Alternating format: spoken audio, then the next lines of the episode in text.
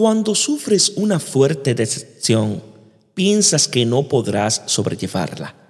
No comes, no duermes, sientes que se destrozan tus nervios y crees que tu mundo se derrumbó. De pronto, se te ocurre acudir a soluciones artificiales que en vez de arreglar las cosas, empeoran tu estado nervioso. Si quieres mejorar, lo primero que debes hacer es negarte a pensar en tu desgracia y comenzar a elaborar una lista de tus necesidades naturales y sobrenaturales para empezar a atenderlas. No te quedes mirando las ruinas. Limpia tu campo para que comiences una nueva construcción, más firme y más hermosa. Virtud es fortaleza. Ser bueno es ser firme en la justicia.